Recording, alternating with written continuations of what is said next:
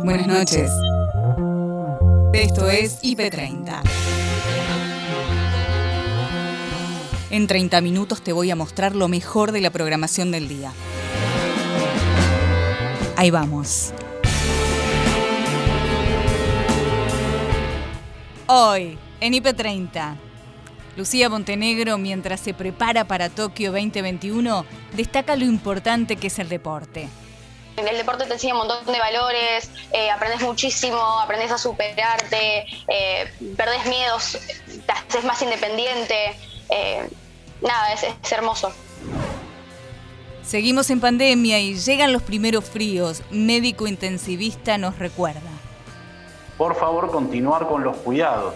Ustedes fíjense que ahora, si analizan las curvas, van a ver que nos venía pegando muy fuerte en el AMBA y de, de lo que sería el resto del país la venían, entre comillas, como dicen los chicos, piloteando. Sí. Pero ahora, fíjense que hay un gran repunte en provincias que no venían teniendo altos casos.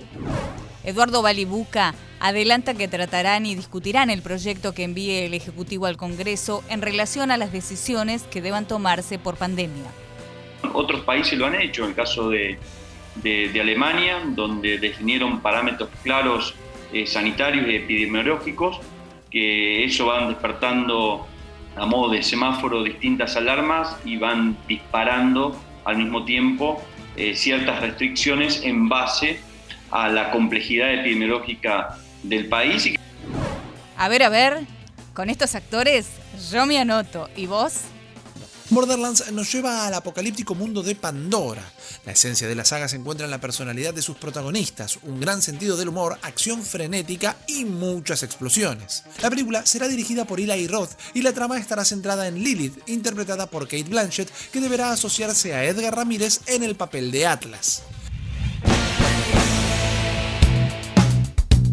Parece reiterativo, pero no, hasta vacunarnos debemos seguir cuidándonos. Que si tenemos información y análisis, como siempre, en IP Noticias Central, con la idoneidad de Noelia Barral Guirijera y Gabriel Sued.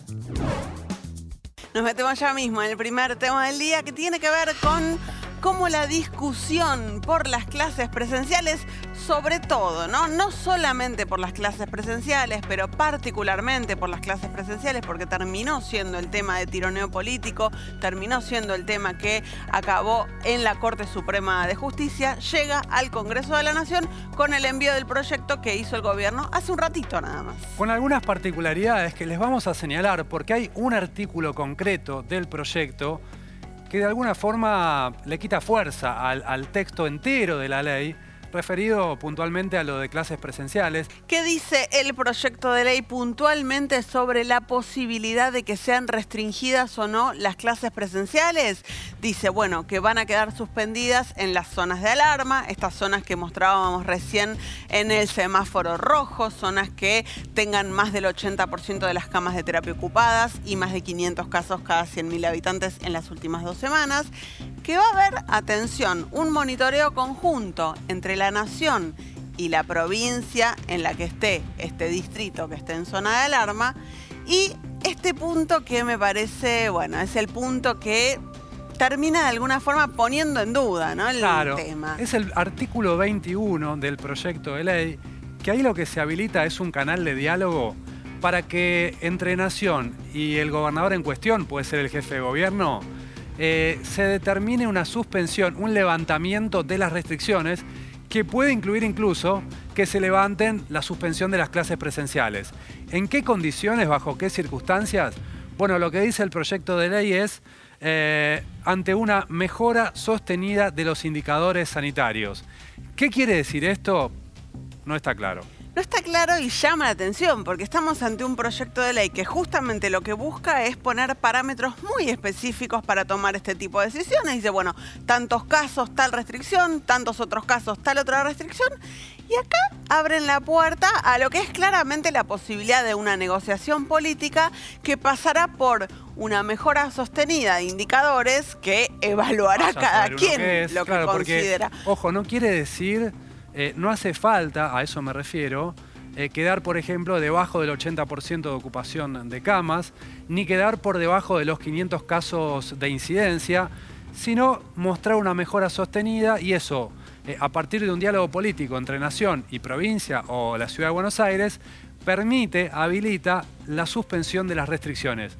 Y hay un caso paradigmático para ver cómo se puede ejecutar este artículo que no está en el decreto, es decir, este artículo no está vigente hoy en día, pero de alguna forma el gobierno eh, lo introduce en el proyecto de ley cuando de hecho en la práctica ya lo está haciendo. En la práctica lo está haciendo y el caso paradigmático es el de la provincia de Santa Fe, un caso que vimos desarrollarse durante el fin de semana para el que no hay respuestas oficiales. Estuvimos toda la tarde intentando encontrar respuestas oficiales de la provincia, de la jefatura de gabinete, del Ministerio de Salud, de presidencia. No hay respuestas oficiales para explicar. O no hay respuestas precisas. Precisas, efectivamente, para explicar por qué logró Santa Fe, que tenía a dos departamentos en zona de alarma, supuestamente hasta el 21 de mayo, con el DNU vigente, que eran Rosario y San Lorenzo, este fin de semana logró, después de intensas negociaciones y conversaciones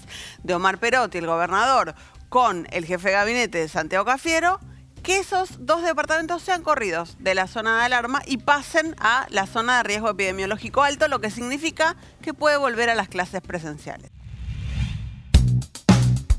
Tarde a tarde actualiza la información con Agustina Díaz y Nacho Corral gira del presidente Alberto Fernández por distintos países de Europa. Esta primera escala en Portugal. Vamos a recorrer un poco con imágenes eh, lo que fue la visita del presidente argentino, la recepción, muy buena recepción de parte de las autoridades portuguesas y dijo también Alberto Fernández el apoyo que ha brindado Portugal a la República Argentina en la negociación con el Fondo Monetario Internacional. Exactamente, el gesto se dio en el marco de una conferencia de prensa, que es la que estamos viendo y enseguida vamos a compartir parte de la palabra de ambos mandatarios, que es la residencia oficial del primer ministro en la ciudad de Lisboa después del encuentro que mantuvieron ambos eh, mandatarios. Alberto Fernández agradeció efectivamente la postura tomada por el primer ministro portugués y repasamos la palabra del presidente argentino en esta primera escala de su gira europea.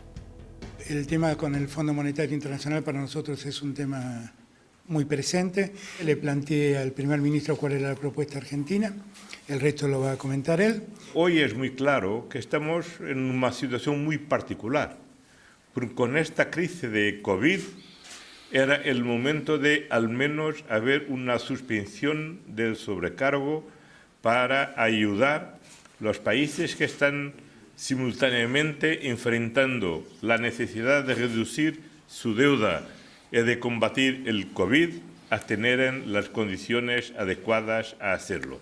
En donde he expresado al presidente Alberto Fernández todo el apoyo de Portugal en este tema y que intentaremos de también sensibilizar el FMI para que al menos durante esta crisis se pueda suspender este, eh, este sobrecargo.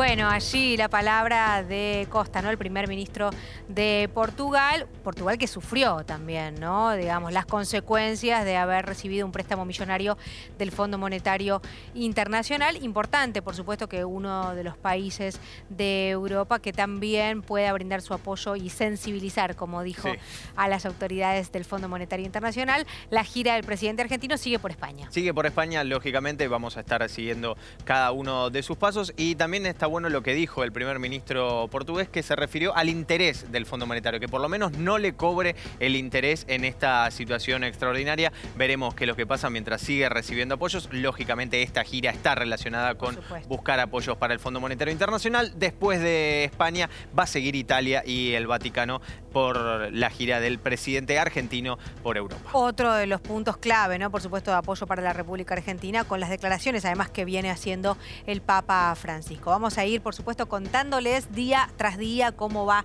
la gira del presidente argentino buscando este distinto, estos distintos apoyos ¿no? de parte de los países europeos eh, por la deuda que estamos negociando con el Fondo Monetario Internacional. Hablando de vacunas también, ¿no? Y seguramente haciendo intentos permanentemente de que efectivamente puedan llegar más vacunas a la República Argentina. En este caso, los mandatarios coinciden en la desigualdad en el acceso a las vacunas que hay en todo el mundo. Otro de los temas que está, por supuesto, sobre la mesa. El ministro de Defensa, Agustín Rossi, recuerda al ex gobernador santafesino recientemente fallecido víctima del COVID. Las reflexiones que venimos sosteniendo hace bastante tiempo, que, eh, que hay que cuidarse, que el COVID está y, ataca sin ningún tipo de miramiento y no distingue en absolutamente nada. Eh, que, que, bueno, por suerte las decisiones que tomó el presidente de la Nación hace un tiempo empiezan a dar sus resultados, que son las restricciones a la circulación. Venimos de tres semanas seguidas en donde vienen cayendo los casos con respecto a la semana anterior. Necesitamos que sigan cayendo, necesitamos que sigan, que sigan bajando y que eso mejore eh, la presión que hoy existe sobre el sistema sanitario. Y, celebramos que, que, hoy con el último cargamento de Sputnik 5 ya superemos los 12 millones de, de vacunas y junto con esa cantidad de vacunas eh, hay que, mientras sigue el, programa de vacunación, hay que seguir manteniendo todos los cuidados eh, personales y colectivos que hay que mantener eh, por esta circunstancia, ¿no? Y la verdad que, que, que como dicen ustedes, digamos, ¿no? Así como todos los días nos enteramos de alguien amigo, conocido, pariente, familiar que se vacunó, también nos enteramos con que con que algún amigo, algún conocido o alguna personalidad, como en este caso de, de, Miguel Lichi, eh, fallece por, por la acción del coronavirus. Así que el, mensaje es que hay que seguir cuidándose, hay que seguir tomando todas las precauciones, eh, que es que, que, la letalidad sigue siendo baja en términos generales, pero es una letalidad que, que, ataca a todos, así que hay que tener muchísimo muchísimo cuidado y tener todas las precauciones, eh, las precauciones del caso. Así es. Ministro, eh, hablando de vacunación, obviamente eh, en las últimas horas también generó muchos comentarios la vacunación del expresidente Mauricio Macri en los Estados Unidos, teniendo en cuenta varias situaciones, entre ellas que podría haberse vacunado en la ciudad de Buenos Aires, porque ya están vacunando mayores de 60. evidentemente hay una simbología política en esto, quería saber cómo la lee usted. A mí me da mucha vergüenza que un expresidente argentino haya ido a vacunarse en el exterior cuando tenía la posibilidad de vacunarse acá, como todos los argentinos. Eh, me da, la verdad que me da vergüenza como argentino haber tenido a un presidente como Macri. Mm. Eh, es, es, inexplicable, digamos, no, no, no, no, no, no, no es un ejercicio de de, acción que alguien, que, alguien pueda reivindicar, digamos, ¿no? Porque eh, la verdad que Macri fue presidente de todos, independientemente que yo no lo voté, ni lo haría nunca, pero fue presidente de todos los argentinos. Eh, y que los argentinos hemos sufrido eh, las decisiones políticas que ha tomado él, pero bueno, las hemos respetado porque era en el marco de la, de la democracia, las decisiones políticas y económicas. Eh, seguramente va a volver a la Argentina y va a seguir haciendo política en la Argentina y que haya tomado una decisión de estas características, eh, eh, la verdad es que no, me merece la peor de las opiniones, ¿no? La peor de las opiniones de alguien absolutamente despreocupado por, por, todo lo que pueda suceder en el país y sin ningún tipo de, de cuidado o consideración para lo que piensan la mayoría de los argentinos. ¿no? El médico intensivista David Barbieri conversó con Nico y Paloma sobre la ocupación de camas de terapia y nos pide que no nos relajemos. Al COVID se suman otras enfermedades propias de estas fechas. ¿Cuál es el mensaje que, transmiten ustedes o que a ustedes les gustaría, mejor dicho, que se transmita a la sociedad? Fundamentalmente continuar con los cuidados. Ustedes imagínense que no solo, en las temporadas frías no solo está el coronavirus, sino que normalmente nosotros tenemos otras patologías, como puede ser el virus influencia, como puede ser el neumococo, que por suerte el año pasado tuvimos una baja incidencia porque, claro, al cuidarnos tanto del coronavirus, indirectamente nos cuidamos de las otras dos cosas, entonces tuvimos muy poquitito. Pero bueno, si obviamente si se relajan y no se cuidan del coronavirus, tampoco se están cuidando de los otros dos. Y esos son los que habitualmente nos llenan la terapia intensiva en los inviernos. Así que imagínense si al coronavirus sumamos los otros dos gérmenes, vamos a estar en problemas. Entonces, por favor, continuar con los cuidados. Ustedes fíjense que ahora si analizan las curvas, van a ver que nos venía pegando muy fuerte en el AMBA y de, lo que sería el resto del país la venían, entre comillas, como dicen los chicos, piloteando. Pero ahora, fíjense que hay un gran repunte en provincias que no venían teniendo altos casos eh, y que encima, obviamente, las reservas de camas y personal también son menores. Entonces, ahí también es preocupante. Doctor, y respecto a las edades de las personas que ingresan en terapia intensiva, porque se viene hablando ya hace un tiempo que se nota una notable, valga la redundancia, reducción en la edad de las personas que salen y que entran a terapia intensiva, perdón, y que muchas veces no salen. Exactamente, lamentablemente en esta denominada segunda ola, eh, hay mucha incidencia de jóvenes eh, y encima jóvenes que llegan muy mal. Eh, esto nosotros calculamos que tiene al menos cuatro, cuatro, factores y un quinto subjetivo, pero uno es obviamente la mayor tasa de vacunación en, personas de mayor edad, que encima son los que, se, generalmente más respetan las normas de cuidado, se mantienen más aislados. Eh, la tercera es las nuevas variantes eh, virales, las que es mal llamadas cepas, hacen que, tengan más, más contagiosidad. Eh, y aparte, obviamente, que los jóvenes durante mucho tiempo tuvieron una falsa sensación de indemnidad, de, casi ser inmunes a esta, a esta enfermedad, lo cual fue fogoneado muchas veces. Eh, y esto llevó a que se expongan más todavía a, estos virus. Y obviamente dentro de esta falsa sensación de inmunidad, y vienen los subjetivos, dicen, no, bueno, me contagié, yo voy a andar bien, y terminan consultando muy tarde. Y entonces terminan llegando mal realmente a la atención, llegan, vienen llegando tarde y bueno, terminan en terapia intensiva y realmente no están evolucionando bien. Julián Maradeo, autor del libro Fake News, conversó con Ana Sicilia sobre el proceso de investigación y qué lo llevó a escribir sobre las noticias falsas. En realidad es el interés que generalmente me motiva a escribir cada una, en realidad hacer cada una de las investigaciones que estoy haciendo, que es comprender el sistema por fuera de eh, situaciones anecdóticas como puede ser la primera foto con la que se inicia el libro. entender el sistema es lo que me llevó, entre otras cosas, a pensar en una investigación que también tenga fines de divulgación para una problemática tan actual y que el libro funja cual llave maestra que permita abrir las puertas a diversos problemas que, como vos mencionabas, se convierte, convierte la fake news en la punta del iceberg. ¿Qué significa esto? Por un lado, cuando uno habla de las noticias falsas, entre otras cosas, tiene que hablar también del lobby de las tecnológicas. En esto me estoy refiriendo exclusivamente a la Argentina para ser reguladas. Tecnológicas, pensemos en Google, pensemos en Yahoo, pensemos en Facebook, en Twitter. Eso por un lado. En Argentina hubo un proyecto de ley para regularlas y quedó producto de ese lobby eh, eh, el estado parlamentario hace un año.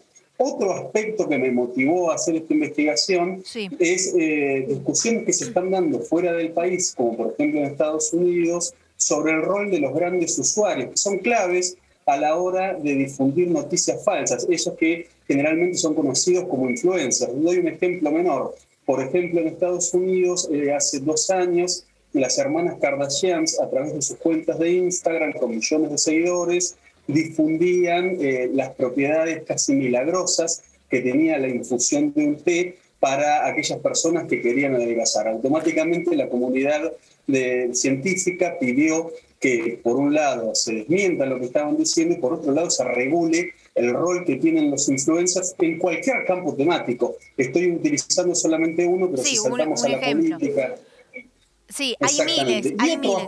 Sí, sí, sí, perdón, te interrumpí. Y otro aspecto, solamente para hacerlo más sintético, es el que está relacionado con el periodismo profesional y las dificultades producto de la falta de tiempo, del multiempleo y demás, de la precarización laboral, las dificultades para hacer un chequeo de las informaciones, más aún las más complejas, que es lo que suele dar rienda libre para que las noticias faltas, falsas salten de las redes sociales a los medios de comunicación profesionales. Sí, a mí me, dio la sensación, digo, sinceramente no terminé de llegar hasta la mitad del libro, ¿no? Pero cuando uno iba avanzando, digo, uh, da la sensación como nos tomó por completo esta cuestión eh, tan grave, ¿no? De las noticias falsas.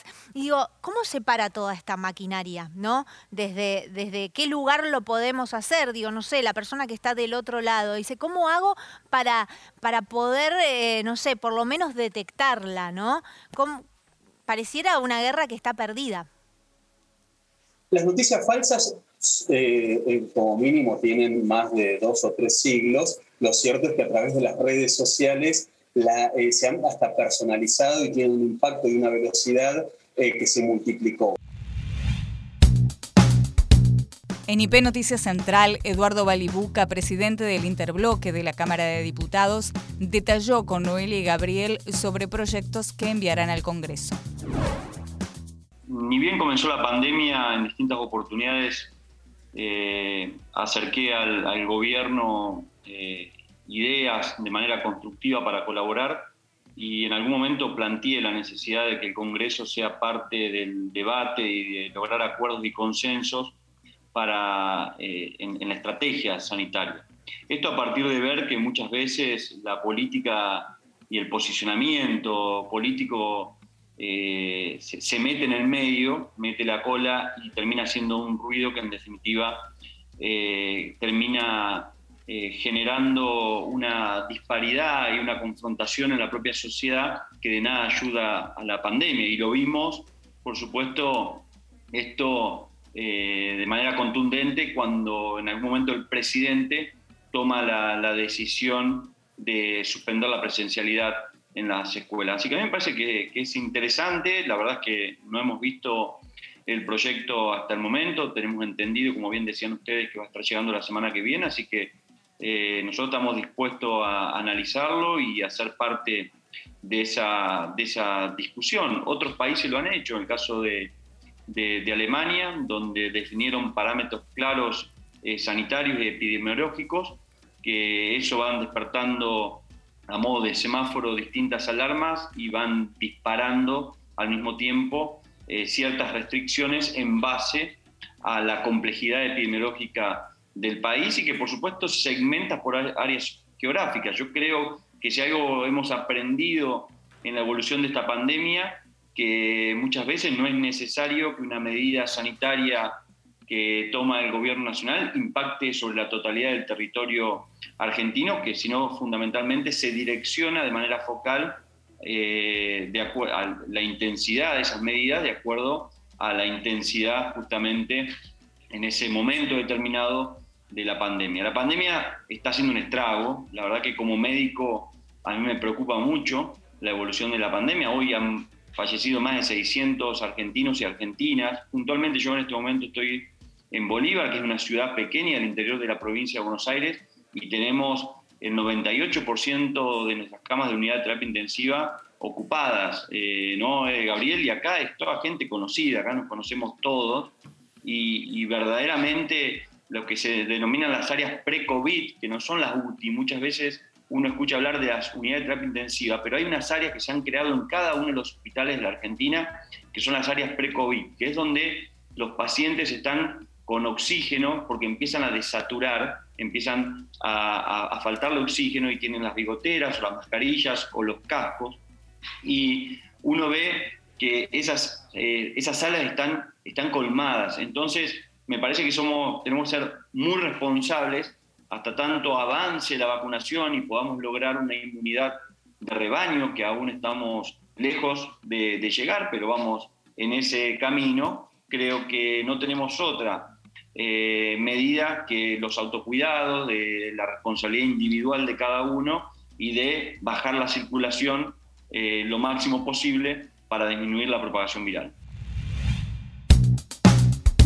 Lucía Montenegro se prepara para los Juegos Olímpicos y conversó de este gran desafío con Pia y Leo. Desde chica que mi familia me, incentivó a que haga diferentes actividades eh, y bueno, tuve los primeros contactos con natación y después con atletismo desde los, a partir de los 9, 10 años. eh, en un programa deportivo este, de donde yo soy. De Moreno. Y con el paso de los años, sí, de Moreno. Y con el paso de los años eh, participé, bueno, en mis primeros torneos eh, de atletismo y ahí es cuando conozco a Pablo Fernari, que es mi entrenador este, actual, que en su momento él era entrenador de la selección argentina y me invitó a, probarme y, bueno, desde ahí arranqué y, bueno, ya hace siete años que estoy eh, en lo que es velocidad en silla de ruedas, que, que es lo que hago ahora. Claro, Lucía, te mando un beso grande. Vos, si mal no leí, obviamente para preparar la entrevista, eh, has hecho otra actividad como por ejemplo lanzamiento de bala y finalmente te inclinaste por, eh, por velocidad. ¿Cómo fue esa, esa mutación de, un, de una práctica que, bueno, que es muy complicada y cambiarla y hacer un giro prácticamente de 180 grados, no?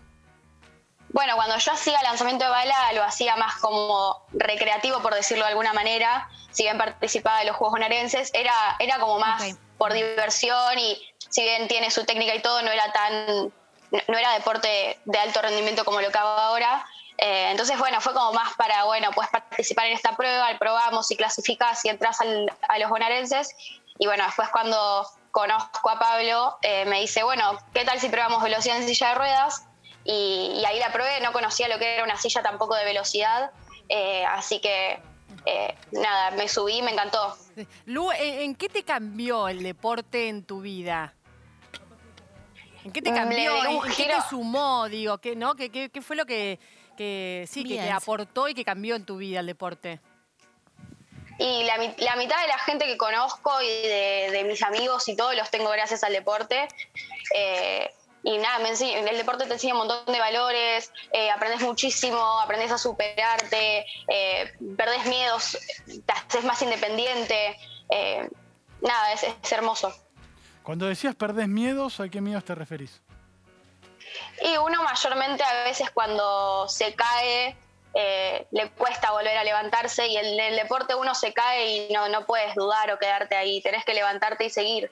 Eh, entonces, bueno, en, ese sentido es algo que no solo lo aplico y trato de aplicarlo para el deporte, sino para mi vida en general. Claro, que el deporte te, fortalece constantemente. Claro, hay cosas, las cosas no salen siempre como uno quiere, tanto en el deporte como en la vida.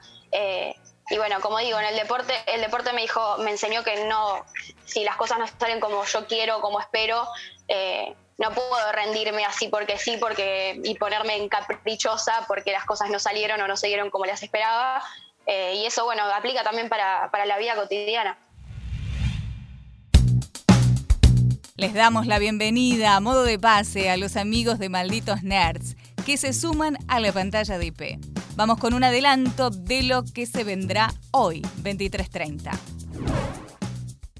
Y ahora se llegó el momento de la ronda de rumores. ¿Qué es esta sección si todavía no lo conociste? Bueno, acá en Malditos Nerd tenemos un montón de data dura, investigaciones plenas, pero también hay mucho radio pasillo en el mundo de los videojuegos, del cine, de las series y a veces hasta algún empleado de un estudio se pone a trabajar en un PPT de un lanzamiento no anunciado en el subte y todo el mundo le saca fotos. Ha pasado. De esa data que vamos recopilando de todo el mundo, te venimos a contar cuatro detalles, arrancando directamente por el primero, porque esto no está confirmado por el estudio, pero supuestamente Lady Killer, la historieta de 2015 de una ama de casa típica de los 50 que por las noches trabaja como asesina a sueldo, podría llegar a la pantalla grande. Este cómic que ha estado nominado a múltiples premios Eisner, son los Oscars de las historietas por decirlo de alguna manera, estaría llegando con una adaptación producida por Blake Lively, tal vez la recuerdes de la gran serie Gossip Girl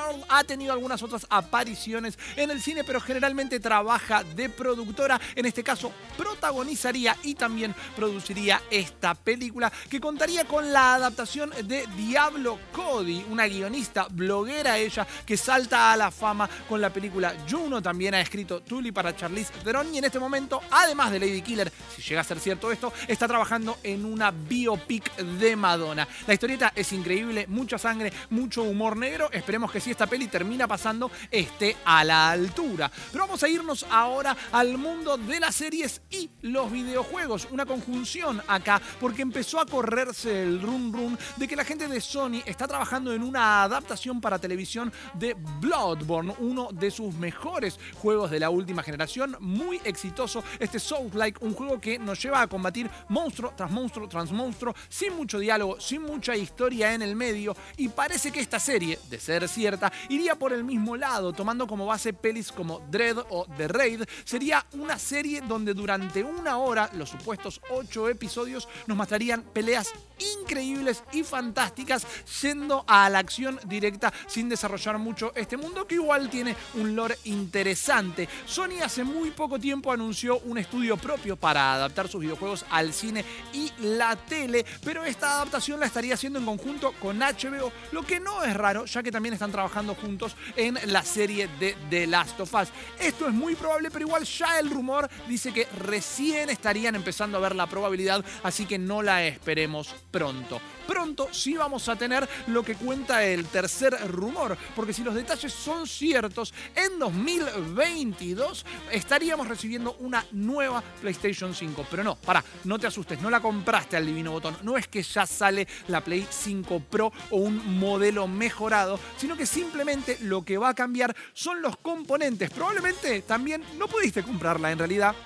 porque hay una escasez de materiales debido a la pandemia, a la cuarentena y ya escaseaban desde antes por distintas complicaciones políticas con los países que desarrollan las partes técnicas. Este nuevo modelo de PlayStation 5 lo que busca es cambiar los componentes del interior para tener el mismo poder, pero con algunas piezas técnicas que son más fáciles de conseguir, pudiendo elevar la producción de consolas.